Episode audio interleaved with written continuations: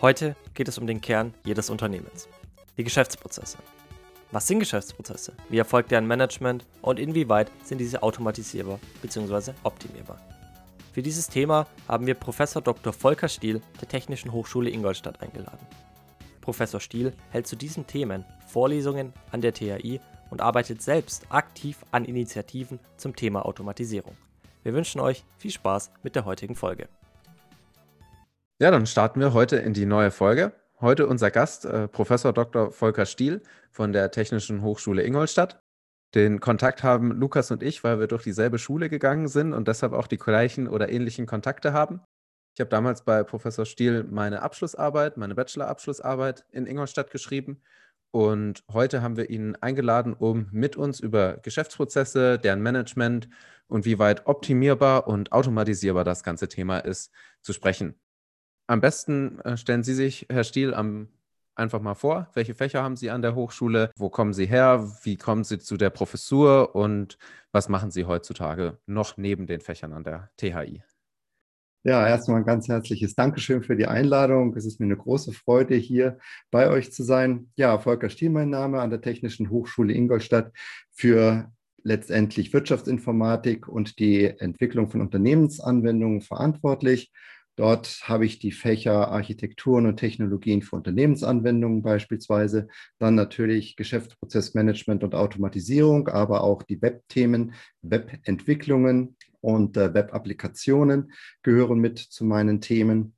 Ja, wie bin ich zur TRI gekommen? Äh, ich war vorher mehr als 30 Jahre lang tatsächlich in der Wirtschaft unterwegs, bei den großen Firmen Siemens und SAP.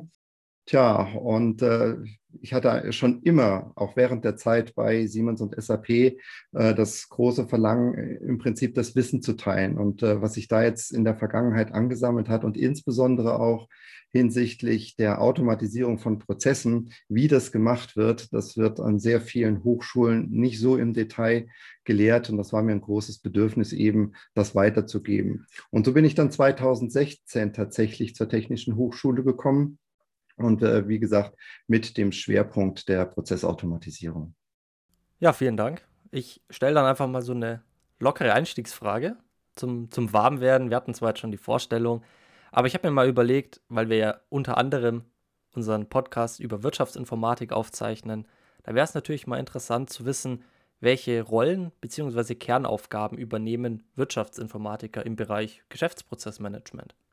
Gut, äh, Geschäftsprozessmanagement, vielleicht um da mal äh, einzusteigen. Was hat es mit Geschäftsprozessmanagement allgemein auf sich? Und da ist ja schon der Name Geschäftsprozess drin. Also von daher müssen wir das ein bisschen weiter aufrollen damit wir einfach wissen, in welchem Umfeld wir hier unterwegs sind. Also grundsätzlich bei den Prozessen, äh, Datenverarbeitung allgemein, äh, ist ja Eingabe, Verarbeitung, Ausgabe und genauso ist es auch mit den Prozessen. Dort haben wir regelmäßig wiederholende Tätigkeiten, die wir haben einen definierten Beginn, wir haben ein definiertes Ende und äh, diese Aufgaben werden in zeitlicher und logischer Abfolge immer wieder wiederholt. Da sind mehrere Organisationen oder Organisationseinheiten dabei und wir benutzen die Informations- und Kommunikationstechnologien, um dann derartige Prozesse ausführen zu können. Wir wollen den Kunden insbesondere im Fokus haben, die Grund Kundenbedürfnisse zufriedenstellen und damit die Kundenzufriedenheit erhöhen. Das mal so ganz kurz zu dem Prozess und dann Prozessmanagement. Und dann geht es dann darum, dass wir eben diese ganzen Prozesse planen, steuern und dann idealerweise computerunterstützt ausführen. Wir wollen sie in das Unternehmen einführen. Das heißt, die Organisation muss dann auch entsprechend angepasst werden. Da sind wir in einem sehr, sehr großen Bereich unterwegs in dem, in dem ganzen Thema Prozessmanagement. So, und äh, der Wirtschaftsinformatiker, ja, der ist der Vermittler zwischen Fach und IT. Das ist ja immer eine große Herausforderung bei IT-Projekten. Man muss dieselbe Sprache sprechen, man muss vermitteln, man muss äh, die Organisation mit dem Auge behalten, man muss die IT im Auge behalten, äh, man muss die neuen technologischen Entwicklungen im Auge behalten. Es ist also wirklich an der Schnittstelle zwischen diesen beiden Welten und äh, von daher ergeben sich natürlich hochspannende Aufgabenbereiche. Das geht von der reinen Entwicklung bis eben zu dieser Rolle in zwischen Fach und IT und das geht dann halt hin bis zur Fachabteilung, wo man sich mehr auf die Betriebswirtschaft konzentrieren kann. Das Spektrum ist da wirklich weit gefächert und äh, das macht äh, den Wirtschaftsinformatiker auch so attraktiv, eben weil er in so vielen verschiedensten Rollen eingesetzt werden kann. Wundervoll. Wir müssen jetzt zum Beispiel gar nichts mehr aus unserem Pad zitieren, wir verlinken aber bei uns im Podcast immer auf Quellen, die wir gut finden. Zum Beispiel Gabler Wirtschaftslexikon ist ja im Web eine super Quelle. Und bei uns im Pad stehen genau zwei Definitionen drin. Einmal die Geschäftsprozessdefinition und einmal die Geschäftsprozessmanagement-Definition. Aber das haben Sie jetzt ja schon komplett abgehandelt und äh, perfekt auf den Punkt getroffen. Wer also genau den Wortlaut nochmal nachlesen möchte, das Gabler Wirtschaftslexikon hat das auch nochmal so dastehen. Was ich mir als Frage eigentlich auch zum zweiten Punkt bei uns auf der Agenda notiert habe, ist, wie betrachte ich denn jetzt als Wirtschaftsinformatiker so einen Prozess ganzheitlich? Was sind die wichtigsten Aspekte und was wird gerne vergessen? Weil darüber wäre es doch viel spannender, mal zu schauen, welche Themen wir nicht adressieren, als die, die so standardmäßig in jeden Regelwerken immer und immer wieder aufgegriffen werden. Die kennt jeder, aber was wird ähm, neben den Themen, die jeder kennt, hin und wieder gerne vergessen? Gut, also grundsätzlich, wenn wir in einen Prozess einsteigen, ich sage immer ganz gerne, dann müssen wir diese vier Fragen beantworten. Wer macht was, wann und womit? Um das ein bisschen zu konkretisieren, wer, das sind eben die Rollen, die an einem Prozess beteiligt sind und die einzelnen Schritte ausführen. Dann was, das sind die einzelnen Funktionen. Ne? und äh, ich nehme da immer ganz gerne, weil es so schön plastisch ist, einfach den Bestellprozess. Den kennt jeder, den kann jeder nachvollziehen. Und äh, der Klassiker ist da Order to Cash, also von der Bestellung bis zum Zahlungseingang des Kunden. Ja, er beginnt mit dem Auftragseingang und endet mit dem Zahlungseingang. Äh, wir müssen den Auftragseingang beispielsweise bestätigen, die Auftragsprüfung. Und das sind jetzt eben genau, wer macht wann was. Ne? Und äh, das meine ich eben damit Auftragsprüfung, Kundenbonitätsprüfung, Warenentnahme, das Verpacken, das Versenden, der Rechnungsversand, dann bis hin zum Zahlungseingang eben. Das ist dieses Was. Ja, wer macht was? Und dann natürlich die Frage, wann. Und da beziehe ich mich dann wieder auf diese logische und zeitliche Reihenfolge. Ne? Wir können ja manche Dinge einfach nicht vorziehen. Ich kann eine Rechnung nicht eher bezahlen, ehe ich die Rechnung nicht bekommen habe, um da einfach mal ein ganz banales Beispiel zu nennen. Das heißt, wir sind dort auf Abhängigkeiten angewiesen und bestimmte Schritte können halt erst ausgeführt werden, wenn ein vorhergehender Schritt abgeschlossen ist. So, und dann noch die Frage nach dem Womit und da beziehen wir uns auf die Daten. Ja, denn so ein Prozess gibt ja auch Daten von Schritt zu Schritt weiter. Und das gehört für mich zu einer aussagekräftigen Prozessdarstellung und dann natürlich auch äh, die Modellierung entsprechend. Das ist ja auch wieder nochmal ein ganz wichtiger Aspekt. So, und was mir persönlich jetzt immer gefehlt hat, ist, äh, wie bringe ich die PS am Ende des Tages auf die Straße? Prozessmanagement kommt sehr stark aus der Managementdisziplin. Und das hat für mich immer so ein bisschen den Hauch des Elfenbeinturms. Man denkt sich etwas aus und es wird von oben nach unten durchgereicht und dann wird es irgendwie implementiert. Und ähm, ich versuche das eben mehr kollaborativer darzustellen und insbesondere halt die Ausführbarkeit auch immer im Hinterkopf zu behalten. Und dann schlagen wir schon so langsam die Brücke zur Automatisierung, dass wir das eben nicht aus den Augen verlieren. Denn am Ende des Tages müssen diese Prozesse gelebt werden. Und das hat mir persönlich immer sowohl in der eigenen Ausbildung als auch in den Diskussionen, die ich sowohl mit Lehrenden als auch mit Studierenden äh, geführt habe, immer wieder festgestellt, ja, wir reden viel über Prozesse, wir reden viel über Prozessmanagement, aber am Ende des Tages das zu implementieren, wie man das macht, ganz konkret, das hat mir bisher immer gefehlt. Und tatsächlich ist es das, wo ich jetzt auch verstärkt den Fokus drauf lege, um damit zu einem ganzheitlichen Prozessmanagement zu kommen und eben die Ausführbarkeit von vornherein im Hinterkopf zu behalten, selbst bei der frühen Phase eines Projektes. Ja, da haben Sie die, die Überleitung, die ich gerade machen wollte, schon so ein bisschen vorweggenommen. Es gibt ja, das weiß ich jetzt zum Beispiel aus meiner Bachelorarbeit, die ich auch bei Ihnen geschrieben habe, es gibt ja relativ viele Ansätze, wie man einen Prozess entwickeln kann. Man kann top-down vorgehen, so wie Sie es gesagt haben, den Elfenbeinturm nach unten, Ich kann aber auch von unten, das heißt von den einzelnen Systemen oder Abteilungen nach oben entwickeln und mir den kompletten Geschäftsprozess entwickeln. Aber Sie haben da ja einen komplett eigenen Ansatz entwickelt, den prozessgesteuerten Ansatz. Wollen Sie den mal selber kurz in eigenen Worten erklären, bevor wir da jetzt so wieder die reine Definition vorlesen? Mhm, sehr gerne. Äh, denn der prozessgesteuerte Ansatz ist tatsächlich etwas, was mir am Herzen liegt. Denn äh, es geht für die Unternehmen ganz klar darum, im Zuge der digitalen Transformation oder Digitalisierung, wie man es auch immer nennen möchte, zu überleben und vor allen Dingen auch vorne mitzuspielen, Akzente zu setzen, neue Geschäftsmodelle umzusetzen. Und in dem Geschäftsleben ist eine Konstante immer da, nämlich der Wandel. Und jetzt natürlich durch die Unzahl an Technologien, an Methoden etc. können Unternehmen dort tatsächlich den Wald vor lauter Bäumen nicht mehr sehen. Man weiß nicht mehr, wo man anfangen soll. Es gibt so viele Buzzwords, die die Unternehmen natürlich auch irritieren. Nicht jeder ist ja in jedem Thema, Thema auch wirklich Spezialist, kann beurteilen, wie relevant ist denn eine Technologie jetzt konkret für mein Unternehmen, für mein Geschäft und das, was ich vielleicht in der Zukunft vorhabe. Und äh, genau für derartige Situationen kommt der prozessgesteuerte Ansatz ins Spiel, der die Unternehmen an die Hand nehmen soll und sie durch den Transformationsprozess begleiten soll, sowohl methodisch als auch technologisch.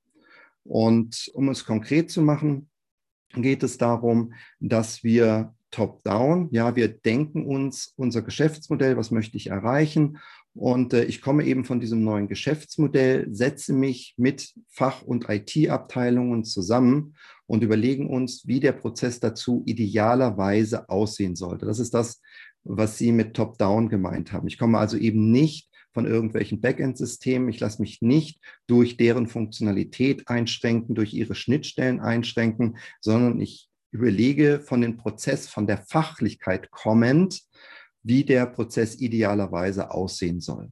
Und von dort beginne ich dann mit den Modellen. Und da sind wir wieder bei meinem Lieblingsstichwort und bei meiner Lieblingsnotation der BPMN, Business Process Model and Notation. Ich muss dann immer schmunzeln, Sie, Sie merken das sicherlich, weil es einfach ein so wertvolles Asset, eine so wertvolle Notation ist, die uns dort gegeben wurde und die uns jetzt tatsächlich ermöglicht, Fachabteilung und IT-Abteilung zusammenzubringen, eine gemeinsame Sprache zu entwickeln, sie gemeinsam zu leben. Und das, was wir dann gemeinsam erarbeitet haben, so eins zu eins auch in die Ausführung zu bringen. Was ich jetzt hier so einfach daher sage, klingt einfach, ist in der Praxis aber eine enorme Herausforderung, damit man es richtig macht, dass die Lösungen nicht nur in der Erstimplementierung schnell umgesetzt werden können, sondern dass sie auch auf lange Sicht hin wartbar bleiben. Das wird ja auch allzu oft vergessen. Ich sehe jetzt diese Low-Code-Tools oder No-Code-Tools wie Pilze aus dem Boden sprießen. Kommt her, klickt mal hier ein bisschen zusammen und schon habt ihr ihre, eure Prozesse gelöst. Aber das ist doch alles nur fadenscheinig. Ja, diese Sachen müssen über viele, viele Jahre gewartet werden. Ja, und wenn ich dann so Fachliches mit IT-nahen Dinge verbinde, dann kommt am Ende etwas Unwartbares heraus. Ja, und äh, deswegen, das ist nicht einfach. Man kann auch nicht einfach BPMN hernehmen, ein bisschen modellieren und man denkt, dann, damit habe ich die Ausführung. So, und genau das adressiert der prozessgesteuerte Ansatz alles. Wie gehe ich methodisch vor? Was baue ich für eine Architektur auf, die lange trägt, über viele, viele Jahre ohne da, dass ich Flexibilität einbüßen muss, ohne dass ich Transparenz einbüßen muss und so weiter und so weiter. Und das ist mir tatsächlich sehr wichtig, dass Unternehmen ein solides Fundament aufbauen, auf das sie auf viele Jahre bauend ihre Ideen vorantreiben können und damit in der digitalen Transformation tatsächlich einen Vorsprung vor der Konkurrenz erarbeiten können. Und das liegt mir tatsächlich sehr am Herzen. Und zwar haben sie ja gesagt, dass man diesen prozessgesteuerten Ansatz dafür nehmen soll, um die Prozesse möglichst langlebig auch bezogen auf die Wartbarkeit eben entwickeln zu können. Das ist grundsätzlich ein wichtiger Aspekt, aber mir stellt sich jetzt die Frage, gerade wenn wir im, in der Digitalisierung sind, dann entwickeln sich Geschäftsmodelle ja unfassbar schnell. Und es kann ja wirklich sehr, sehr schnell passieren, dass durch eine neue Technologie ein neues Geschäftsmodell auf den Markt kommt, was bisherige Geschäftsmodelle komplett disruptiert. Und da stellt sich mir jetzt die Frage, inwiefern ist der prozessgesteuerte Ansatz agil, beziehungsweise kann diese ändernden Marktbedingungen mit abfangen bzw. abbilden? Mhm. Da kommen zwei Dinge ins Spiel, womit letztendlich der prozessgesteuerte Ansatz seine Stärken ausspielen kann. Das erste ist durch die Architektur selber. Die Architektur selber ist stark auf Separation of Concerns ausgerichtet. Etwas, was wir aus der Informatik kennen und zur Erläuterung, dass man Zuständigkeiten sauber kapselt und unabhängig voneinander entwickeln kann. Ich gebe mal ein Beispiel. Wenn wir jetzt diesen Bestellprozess beispielsweise umsetzen wollen, dann habe ich die Hauptschritte ja schon erwähnt gehabt. Ne? Also die Bestellung überprüfen, dann gucken wir mal im Lager, ob das vorrätig ist, aus dem Lager entnehmen, etc. etc. So, das sind rein fachliche Anforderungen. Damit es aber letztendlich umgesetzt werden muss, muss ich auf existierende Systeme in einem Unternehmen zurückgreifen, denn die gibt es schon. Über sehr, sehr viele Jahre sind die gewachsen. Und ich muss also diese neue fachliche Anforderung gegen diese existierende Landschaft verbinden. Und das mache ich eben nicht wie es sehr oft fälschlicherweise geschieht, in den Fach-BPMN-Modellen, sondern das separiere ich raus in eine separate Integrationsschicht. Das ist schon mal eine erste Idee, die ich vermitteln möchte, dass ich Dinge kapsle, in diesem Fall also die Integration. Der nächste Aspekt, der gekapselt werden kann, sind beispielsweise automatisierte Entscheidungen. Da gibt es den alten Begriff Business Rules Management oder Neudeutsch Decision Management. Das ist der neue Begriff. Da geht es darum, all diese Entscheidungstabellen, die wir vielleicht auch aus Excel kennen, zu separieren und zu automatisieren. Das wäre ein weiterer Aspekt, den man separieren kann. Oder denken Sie an die vielen Benutzeroberflächen und Apps, die im Laufe einer Prozessausführung benötigt werden. Auch die sollen für sich erstellbar und gekapselt werden. Ja, und dann natürlich der Prozess selber, den wir erstellen in BPMN. Und jetzt kommt eben das Schöne, der so in BPMN auch ausführbar und äh, in, im Betrieb genauso sichtbar ist. Das heißt, der Betrieb kann immer genau sehen, an welchem Schritt stehe ich. Was ist vorher passiert? Was ist nachher passiert? Das ist das Thema Transparenz, was Sie beispielsweise in allen Standard-Softwareprodukten nicht haben. Diese Transparenz haben Sie nicht. Sie sehen nicht, wo ein Prozess gerade steht, was vorher passiert ist, was nachher passiert ist, wie die variablen Zustände sind. Oder dass man mal so eben gerade auf einen Schritt zurückgehen kann.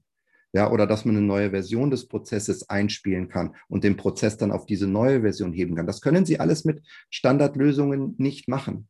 Ja, und das erlaubt der prozessgesteuerte Ansatz. Ja, und damit gelangen wir in eine ganz neue Welt von Anwendungen, die völlig transparent ist und höchst flexibel. So, und äh, das war also der Aspekt Separation of Concerns. Und der andere Aspekt, weshalb wir wesentlich schneller sind mit dem prozessgesteuerten Ansatz, hat tatsächlich mit der Sichtbarkeit von Prozessen zu tun. Das, was ich mit Transparenz gemeint habe. Na, dass ich während des Betriebes genau diese fachlichen BPMN-Modelle sehe, ja, und dann auch natürlich sehr leicht erkennen kann, Moment, mein Prozessmodell oder mein Geschäftsmodell hat sich geändert. Jetzt muss ich dort noch einen Schritt hinzufügen. Oder ich muss die Reihenfolge gänzlich ändern. Oder ich muss komplett einen neuen Prozess machen. Dadurch, dass ich alles sichtbar habe, sind die Eingriffe natürlich viel einfacher, als wenn ich Prozesse kodiert hätte. Mit anderen Worten, das Kodieren von Prozessen, das ist nicht mehr zeitgemäß. Ja, damit verlieren wir die ganze Agilität, weil wir eben nicht in der Lage sind zu erkennen, wo etwas eingefügt werden muss, um den neuen Herausforderungen, um den neuen Wettbewerbern, den neuen Geschäftsmodellen entgegenzuwirken. Und das erlaubt aber genau der prozessgesteuerte Ansatz. Das heißt, wir haben Flexibilität und Transparenz im Frontend-Bereich, das heißt bei der fachlichen Abarbeitung. Und wir haben durch die Modularisierung durch diese Separation of Concerns jederzeit die Möglichkeit, jede dieser angesprochenen Komponenten separat wieder neu auszurollen und komplett neu zu gestalten, neue Systeme zu integrieren, ein neues UI zu gestalten, neue Entscheidungen nach Bedarf zu ändern und einzuspielen und, und, und. Und dieses Gesamtpaket, das ist es, was den Ansatz dann eben auch ja unschlagbar macht. Zusammenfassend lässt sich dann also sagen, dass der prozessgesteuerte Ansatz einem Unternehmen die Möglichkeit gibt, agiler oder flexibler die komplette Prozesslandschaft anzupassen, sobald irgendwo Marktänderungen oder Änderungen im Geschäftsmodell vorkommen sollten. Absolut. Ich hätte jetzt eine ganz spannende Frage, weil äh, Sie gesagt haben, zu der Standardsoftware bietet das überhaupt nicht äh, herauszufinden, wo in dem Prozess das ist. Das ist jetzt etwas von außen her die Frage, die ein bisschen wie so eine Flanke reinkommt. Aber ist da nicht gerade so ein äh, mehrere Milliarden Euro Unternehmen aus München, das versucht, das zu unterstützen und da ein richtig großes Geschäftsmodell hat? Wie, wie stehen Sie zu Celonis und äh, dem Ganzen? Einfach so kurze Zwischenfrage von meiner Seite, weil das würde ja in eine gewisse Richtung ähm, Standardsoftware enablen, mehr Informationen aus den Daten zu ziehen. Genau, was Sie ansprechen, ist das große Thema Process Mining und es ist auch eins meiner Lieblingsthemen, worüber ich immer sehr gerne auch mit anderen spreche und diskutiere. Ja, Process Mining, was tut es im Wesentlichen?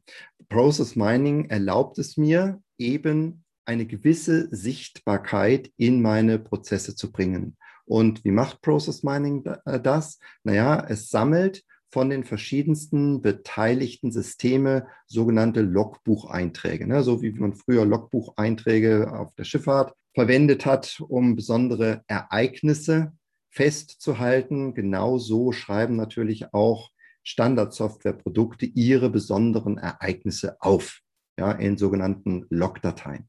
So, und wenn ich jetzt die Logdateien von allen Systemen, die an einem Ende-zu-Ende-Prozess beteiligt sind, wenn ich die einsammle und in eine logische Reihenfolge, eine zeitliche Reihenfolge natürlich bringe, dann kann ich tatsächlich im Nachhinein den Ablauf sichtbar machen.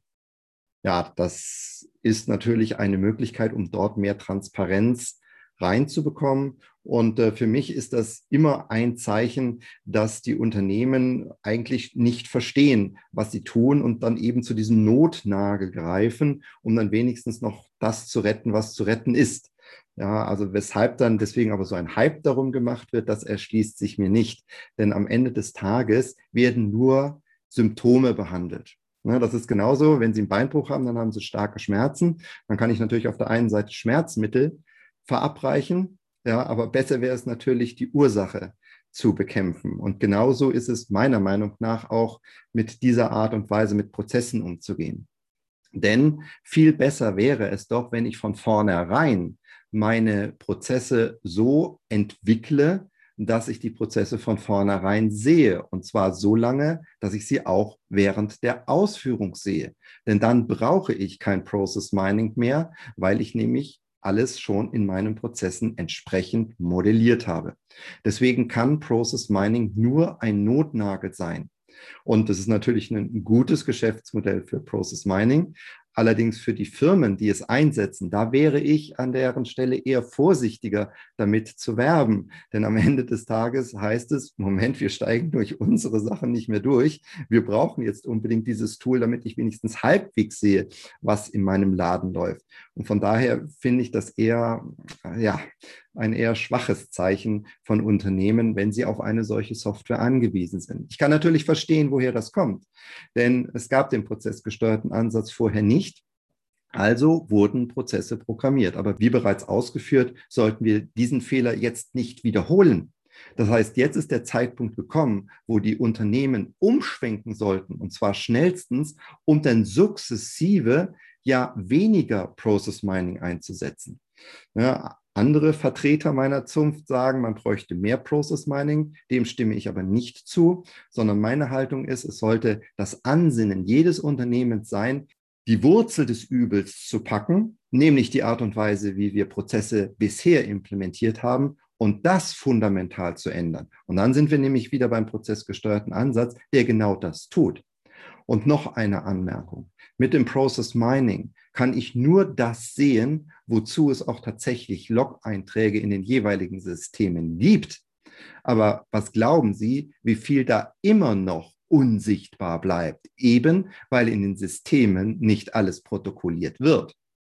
Ja, das ist noch ein ganz wichtiger Aspekt. Und ein weiterer wichtiger Aspekt ist, was ist denn, wenn Sie da jetzt diese verschiedensten Abläufe sehen? Sie wissen ja noch immer nicht, warum es genau dazu gekommen ist. Sie sehen nur, dass es dazu gekommen ist. Das heißt, es ist danach nochmal enorm viel Aufwand reinzustecken, um den Ursachen genau auf den Grund zu gehen.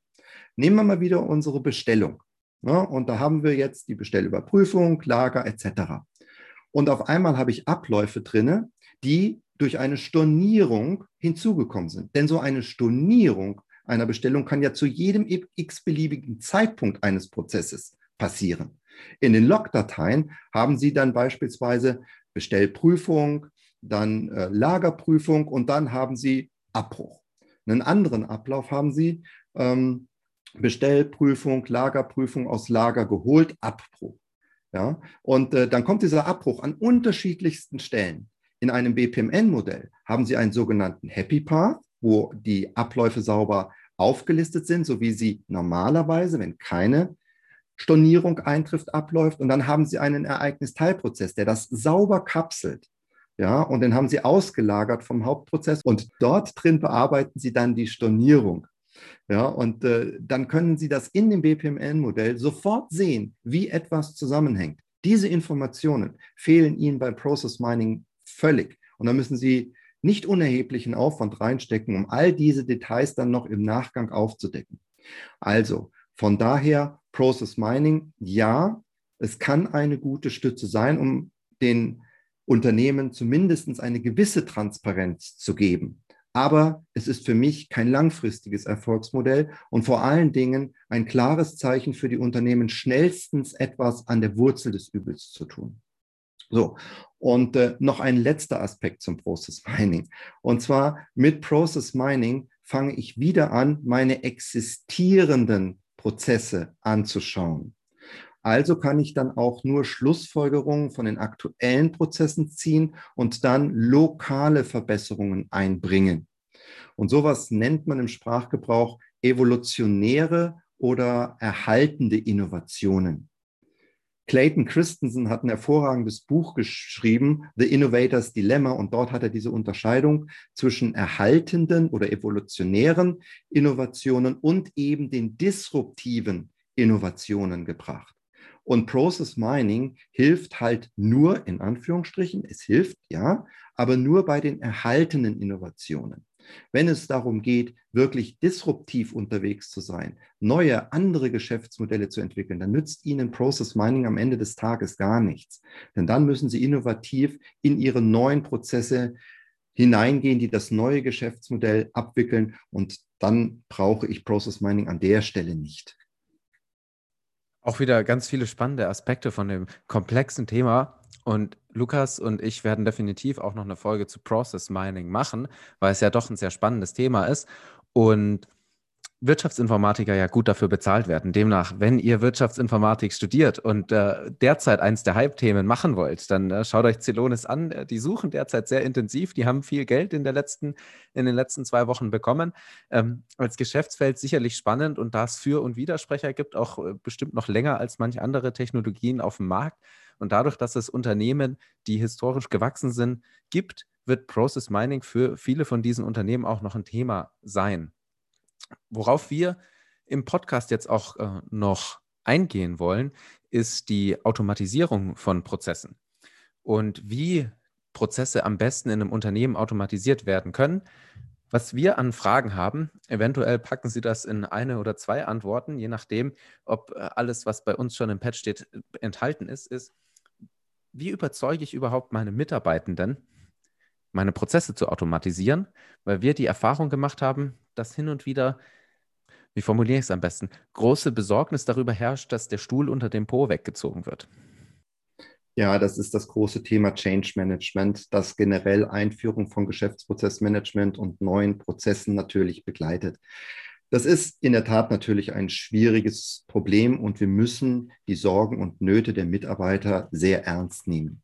Und deswegen ist die beste Strategie, sie an dem kreativen Prozess neuer Geschäftsmodelle und neuer Geschäftsprozesse zu beteiligen. Das ist das, was ich vorhin gesagt habe, dass wir die Fachlichkeit und die IT in der Entwicklung neuer Modelle, neuer Geschäftsprozesse gemeinsam daran werkeln lassen und sie dabei gleichzeitig mit ins Boot holen für neue Aufgaben, die eben diese neue Prozesswelt und das neue Geschäftsmodell mit sich bringt.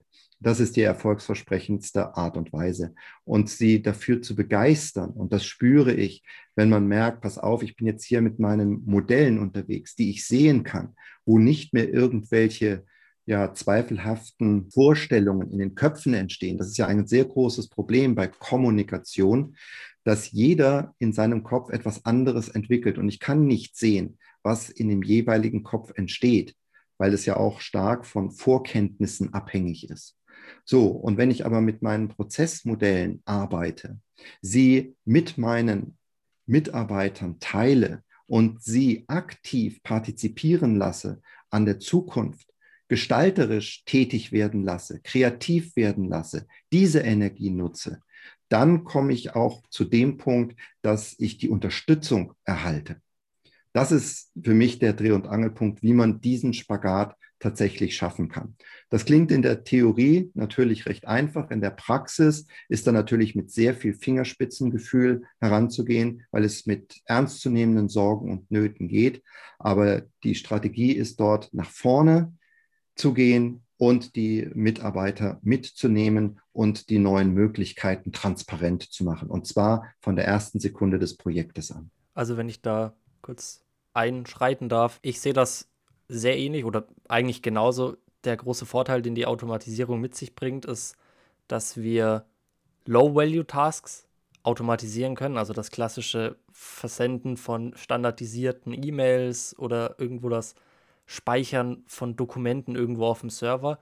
Und das, was Sie jetzt als gestalterisch angesprochen haben, ist dieses Mitentwickeln, das Weiterentwickeln von Geschäftsmodellen, das Innovieren, das Kreativsein, indem man neue Produkte oder neue Lösungen sowohl für intern als auch zusammen mit dem Kunden in einer Kooperation, in einer Co-Creation entwickelt, um dadurch tatsächlich Mehrwert für das Unternehmen zu schaffen und nicht so, wie es jetzt bei dem Versenden von einer standardisierbaren E-Mail ist, wo eigentlich gar kein Mehrwert generiert wird, sondern wo ich einfach nur sage, okay, wir treffen uns morgen um 15 Uhr für das Meeting oder sowas.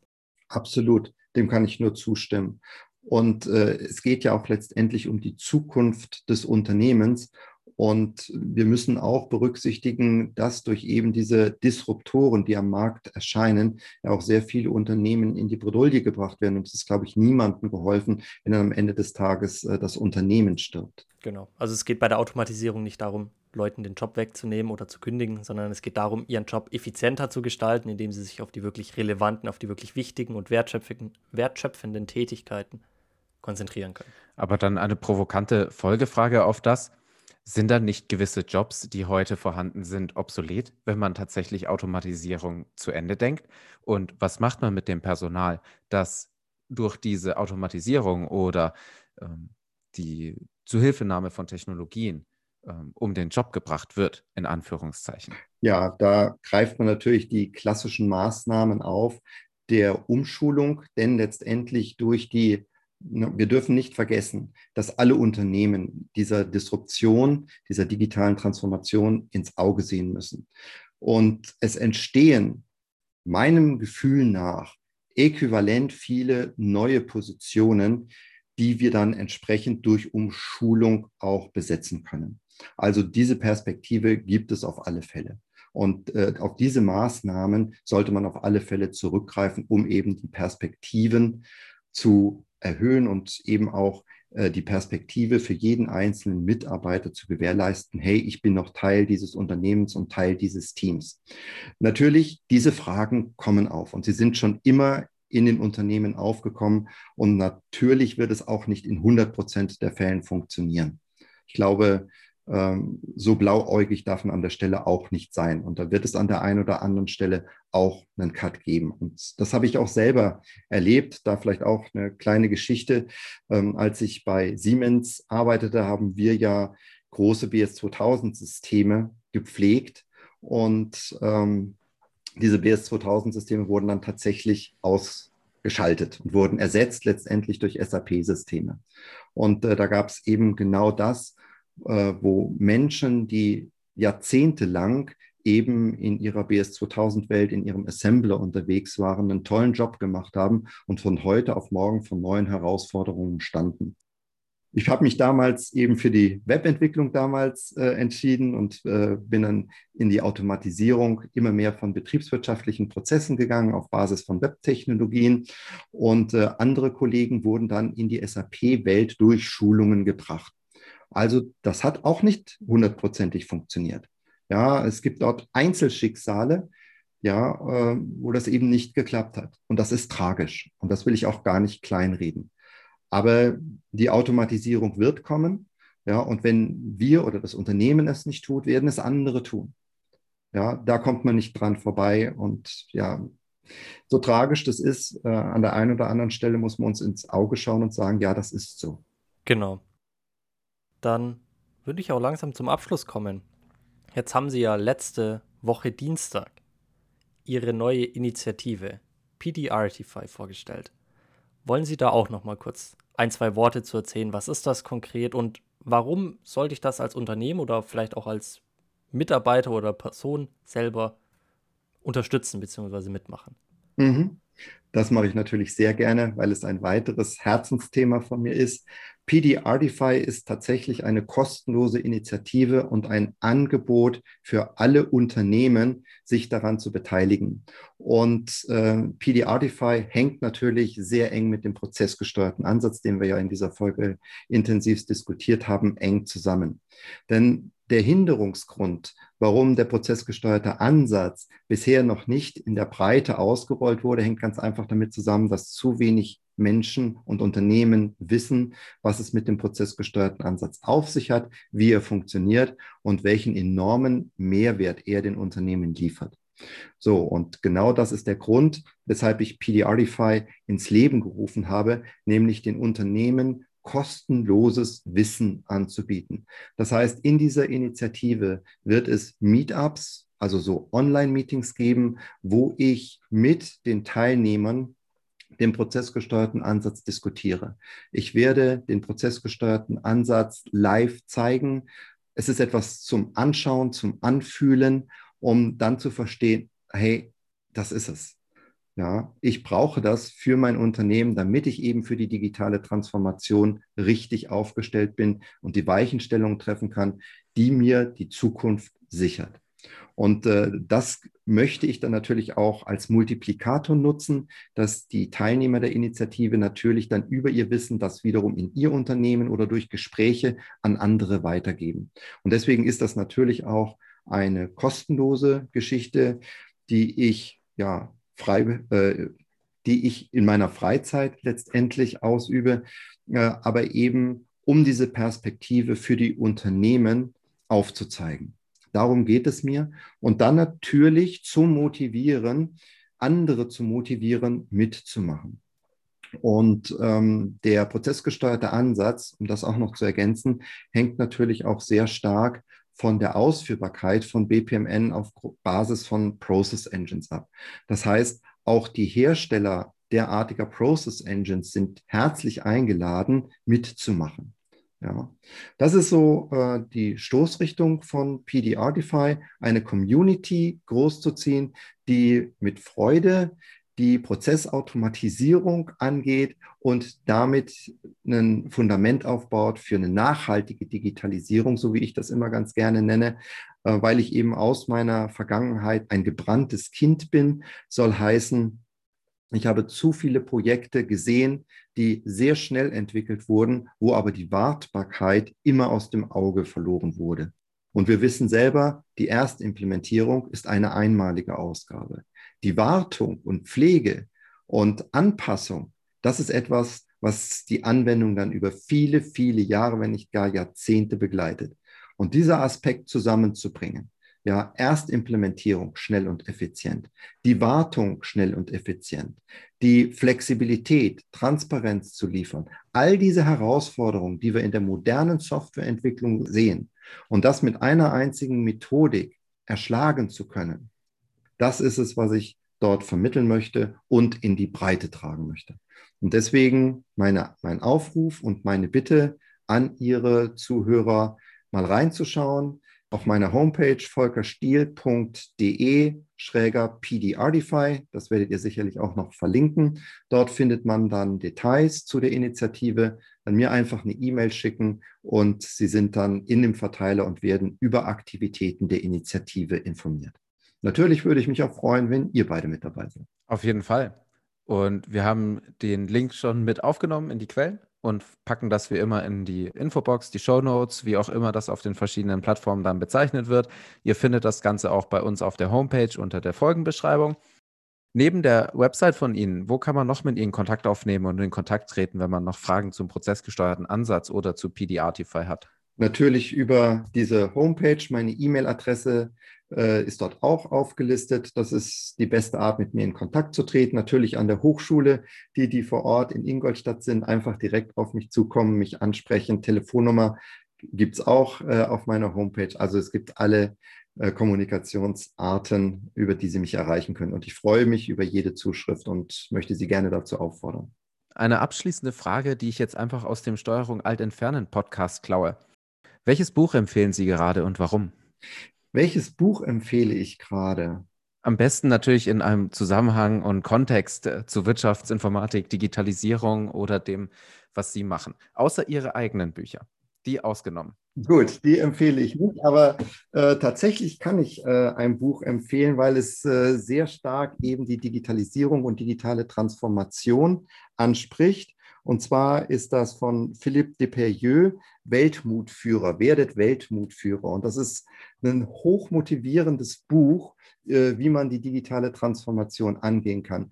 Und es ist durchzogen, das kann ich jetzt schon sagen, mit Empfehlungen äh, des Prozessmanagement, also genau unser Thema sehr ernst zu nehmen und äh, dazu passt dann wiederum der prozessgesteuerte Ansatz, der das idealerweise begleitet. Also eine hochspannende Lektüre, auch sehr frisch geschrieben, macht Spaß zu lesen und man kann eine Menge daraus lernen für die Wirtschaftsinformatiker und die Unternehmen, wie digitale Transformation funktionieren kann. Ja, vielen Dank dann demnächst ja auch wieder eine Lektüre, wenn ich mit dem Semester durch bin. Vielen Dank für die Zeit, für die wertvollen Inputs, die fast 45 Minuten Gespräch, die wir mittlerweile auf der Uhr haben.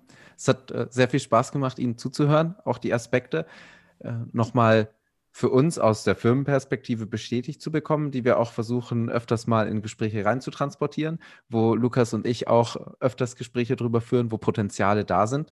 Äh, Lukas schmunzelt ganz leicht dazu und versteht, glaube ich, genau, wovon ich gerade rede. Vielen Dank für die Zeit. Und wenn Sie noch ein paar abschließende Worte sagen möchten, dann gerne. Ansonsten wären wir raus für die Podcast-Folge und wünschen allen noch einen schönen Morgen, Mittag, Nachmittag, abends, je nachdem, wann ihr den Podcast anhört. Und kommt auch gerne mit uns in Kontakt bei uns auf der Website, auf Instagram, auf LinkedIn. Wir verlinken alles in den Show Notes. Und damit, Lukas, für dich noch ganz kurz, bevor das letzte Wort der Professor Stiel hat. Genau, von mir natürlich auch nochmal vielen Dank für die Zeit, die Sie sich genommen haben. War sehr interessant, wie immer. Und genau, dann darf ich das letzte Wort jetzt Ihnen geben. Ja, ein ganz herzliches Dankeschön an euch beiden. Es war mir ein Riesenvergnügen, hier bei euch sein zu dürfen. Und äh, wenn ich vielleicht noch eine Sache zum Abschluss sagen darf, dann ist es äh, tatsächlich in diesem ganzen IT-Wirrwarr, der Tag für Tag auf uns einprasselt, ja, einfach einen kühlen Kopf zu bewahren und immer an den Prozess denken, also die Frage zu stellen, what's next? Na, wenn ich Daten analysiere, was mache ich mit den Daten? What's next? Wenn ich irgendeine Analyse gefahren habe, what's next? Und automatisch ist man in den Prozessdenken drinne und äh, man sieht dann, dass am Ende des Tages die Prozesse es sind, die die digitale Transformation vorantreibt. Und ich ende mit einem Zitat von Goethe. Äh, Erfolg hat drei Buchstaben tun und in diesem Sinne die Aufforderung an alle tätig zu werden. Bis zur nächsten Folge. Ciao. Ciao. Tschüss.